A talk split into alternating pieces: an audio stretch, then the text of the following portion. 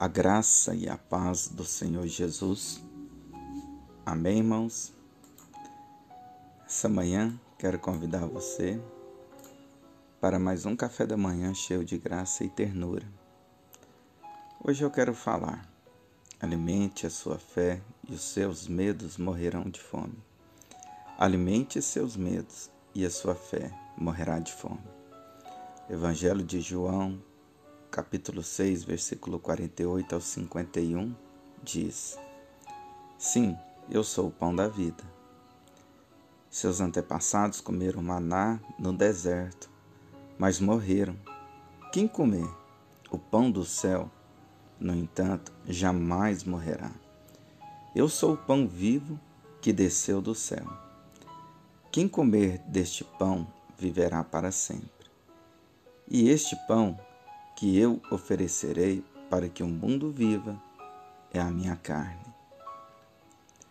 Nesses dias quero ministrar algo ao seu coração, algo poderoso para você ser fortalecido em sua fé nesses dias maus. O que fazemos quando nos sentimos fracos naturalmente? Pelo menos duas coisas básicas. Primeiro, comemos segundo descansamos. Por alimentar bem para recobrir as minhas forças, agora posso ter a sensação de deleite e posso entrar em descanso. Veja bem, o descanso é o resultado da minha alimentação. Contudo, Jesus, diante de uma multidão que o seguia e seus discípulos, ministra algo poderoso para aqueles que tiveram revelação da essência das palavras de Jesus Cristo, verdadeiramente foi revigorante para a sua fé. Mas vemos que foi motivo de escândalo para outros. Estes não entenderam a essência da mensagem de Jesus Cristo. Todavia, quero trazer esta essência para o momento que estamos passando. Alguns reclusos em suas casas, outros ainda podem trabalhar. Contudo, não podemos deixar que o jogo do medo, da insegurança, venha desintegrar aquilo que pode ser o único reduto à nossa fé. Nosso Salvador disse que neste mundo teríamos aflições, não porque este é o desejo de nosso Pai de amor, mil vezes não Todavia, Jesus disse isso porque o mundo jaz o maligno. Mas ele completa dizendo, João 16, versículo 33. Eu lhes falei tudo isso para que tenham paz em mim. Aqui no mundo vocês terão aflições, mas anime-se, pois eu venci o mundo. Esta é a segurança dos filhos de Deus. Jesus venceu o mundo. Por causa da vitória dele, podemos reinar em vida sobre toda circunstância que se levanta contra, nós. Lá na cruz, a vitória foi completa. Jesus consumou a sua obra perfeita, lançando sobre si toda maldição, enfermidade e pecado, rasgando todo escrito de dívida que pesava contra nós Acho que é um momento em que precisamos alimentar nossa fé. Se você alimentar sua fé, seus medos morrerão de fome. Se você alimentar seus medos, sua fé morrerá de fome. Nossa tendência é alimentar nossos medos. Temos que fazer coisas intencionais para alimentar nossa fé. A escolha da fé é sobre o medo em meio ao ataque de noticiários negativos, comece com o gerenciamento dos seus pensamentos. Quando você liga a TV e vê o noticiário, você vai ouvir alguém dizer que as coisas estão piorando. Se você não proteger, não se proteger, você deixará isso criar uma sensação de ansiedade, que chegará ao seu coração e depois transmitirá isso ao seu único reduto, em tempo de calamidade. Sua fé. Achamos que só porque temos um pensamento temos que pensar. Nós não. Não precisamos recebê-lo.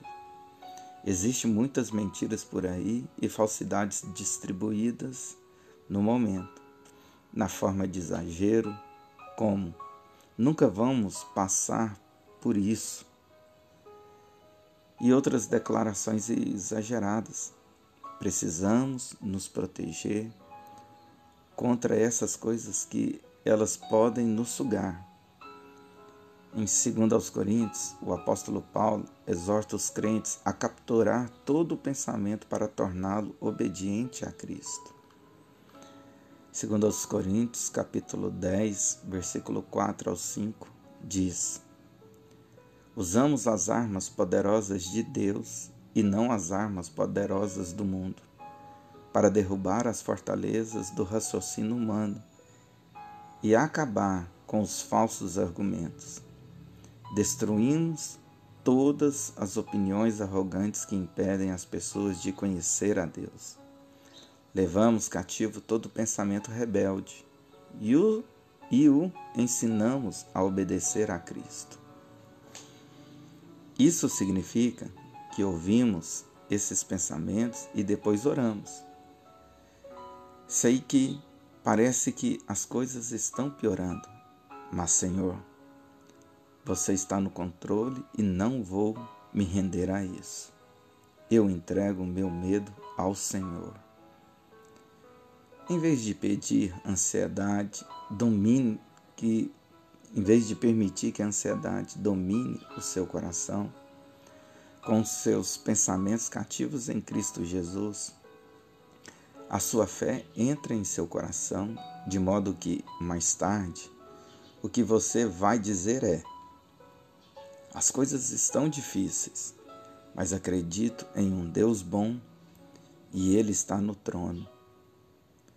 Assim, a sua fé será um reduto e você se tornará, neste tempo de calamidade, alguém que transmite esperança em vez de medo.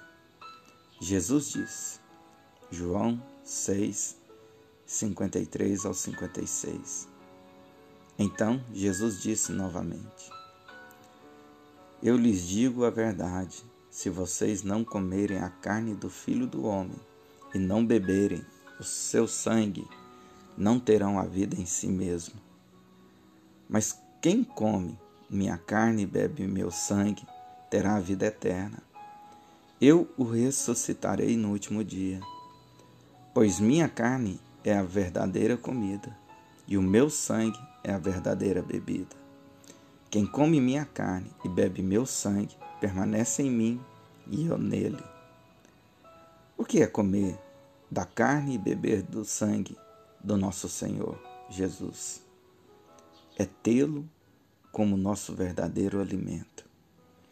É reconhecer a obra que ele realizou na cruz do Calvário. Quando você aceita o que Jesus fez por você, sendo seu substituto lá na cruz, declarando que por meio do sangue de Jesus Cristo derramado, você é perdoado e justificado, declarando Jesus como o único e suficiente Salvador de sua vida, você, pela graça mediante a fé, recebe a vida eterna. Mateus, capítulo 16, versículo 24 ao 25 diz: então, Jesus disse aos seus discípulos: Se alguém quer ser meu seguidor, negue a si mesmo, tome a sua cruz e siga-me. E se tentar se apegar à sua vida, a perderá. Mas se abrir mão de sua vida, por minha causa, a encontrará. Marcos, capítulo 8, verso 35 ao 37, também diz: se tentar se apegar à sua vida, a perderá. Mas se abrir mão de sua vida por minha causa e por causa das boas novas, a salvará. Que vantagem há em ganhar o mundo inteiro mas perder a sua vida? E o que daria ao homem em troca de sua vida? A melhor resposta que podemos dar sobre toda afronta do inimigo diante da manifestação deste vírus é comer e beber pela fé da obra do nosso Salvador, realizada na cruz por mim e por você. Assim, em tempos de aflição, você terá a mesma sensação de segurança que Jesus vivia nos seus dias terrenos. Marcos 4, versículo 35 ao 40 diz: Ao anoitecer, Jesus disse aos seus discípulos: Vamos atravessar para o outro lado do mar. Com ele a bordo, partiram e deixaram a multidão para trás. Embora os outros barcos o seguissem, logo um forte, uma forte tempestade se levantou. As ondas se arrebentavam sobre o barco, que começou a encher-se de água. Jesus dormia na parte de trás do barco, com a cabeça numa almofada. Os discípulos o acordaram, clamando: Mestre, vamos morrer. O Senhor não se importa? Jesus despertou, repreendeu o vento e disse ao mar: Silêncio, aquete-se. De repente, o vento parou e houve grande calmaria. Então Jesus lhes perguntou: Por que estão com medo? Ainda não têm fé? Três coisas podemos tirar deste texto tão impressionante. Primeiro, vamos atravessar para o outro lado. Segundo, com ele a bordo.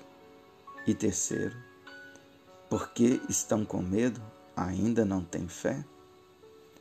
Em outras palavras, vamos atravessar porque ele está conosco e se no meio da travessia manifestar qualquer coisa, usaremos o que temos de mais valor, a nossa fé. Creia tão somente que você e sua família não está sozinho. Jesus está no seu barco e você vai passar desta com a segurança da palavra do nosso Senhor e Salvador de nossas vidas. Se você nunca fez uma oração de reconhecimento de Jesus Cristo como Senhor e Salvador, faça comigo. Diga assim: Pai de amor, Nesta manhã, quero reconhecer a Jesus Cristo, o teu Filho, como Senhor e Salvador de minha vida. Escreve o meu nome no livro da vida. Eu creio que lá na cruz do Calvário, Jesus Cristo morreu em meu lugar para que eu recebesse perdão por meio do seu sangue derramado todos os meus pecados e maldições foram cancelados em minha vida, porque já não há dívida mais. Jesus Cristo se fez o meu pecado para que aqui eu na terra se tornasse a sua justiça. Amém.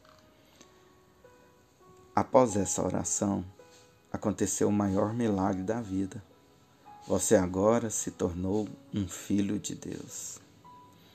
O Evangelho de João, capítulo 1, versículo 12 ao 13 diz: Mas a todos que creram nele e o aceitaram, ele deu o direito de se, de se tornar um filho de Deus.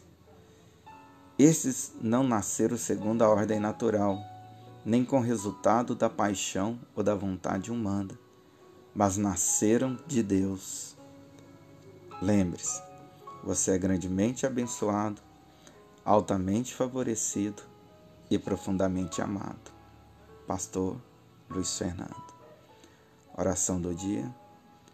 Pai de amor, neste dia quero alimentar a minha fé, para que todos os meus medos e temores venham simplesmente morrer de fome. Sei que a minha verdadeira comida de se comer é a tua carne e a verdadeira bebida de se beber é o teu sangue. Neste dia de calamidade, eu decido me alimentar com o que é verdadeiro, absoluto e eterno, a tua palavra. Eu declaro que a tua palavra é lâmpada para os meus pés. Ela me ilumina para que todas as trevas venham se ser dissipadas e me coloca a andar num solo seguro. Portanto, eu decido crer e confiar no teu amor, no teu grande amor, que me diz que sou um filho totalmente amado, suprido, protegido pelo meu Pai de amor. Amém. Pastor Luiz Fernando.